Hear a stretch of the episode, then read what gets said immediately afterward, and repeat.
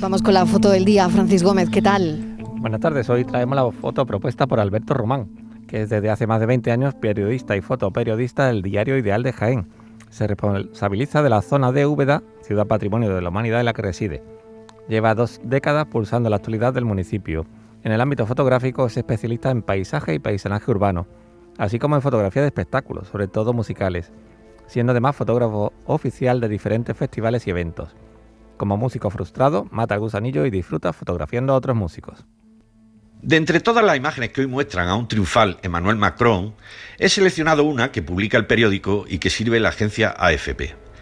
Es similar a todas las demás que ilustran portadas y noticias, con un vencedor sonriente saludando a quienes le han dado la victoria.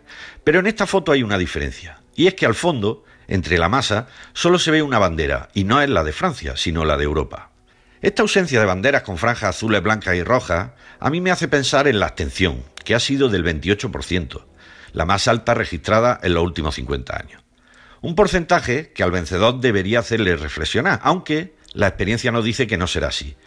Porque si rara vez un ganador suele tener en cuenta al perdedor, difícilmente se preocupará de quien ni siquiera ha ido a ver el partido.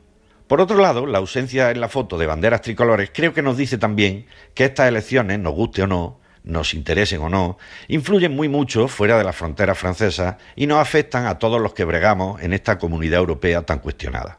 Siendo Francia nuestro país vecino, no deberíamos perderle la pista. No nos vaya a pasar como en Villabajo, donde prefirieron seguir de fiesta y no prestar atención a las elecciones del pueblo de al lado.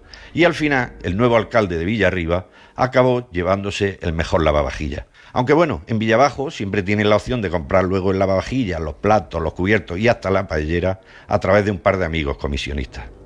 Buenas tardes y mucha liberté, egalité y fraternité para todos. Casi un tercio de los franceses decidió quedarse en su casa. Fue un récord desde 1969. Fotoperiodistas que eligen su imagen del día. La tarde de Canal Sur Radio con Mariló Maldonado. También en nuestra app y en canalsur.es.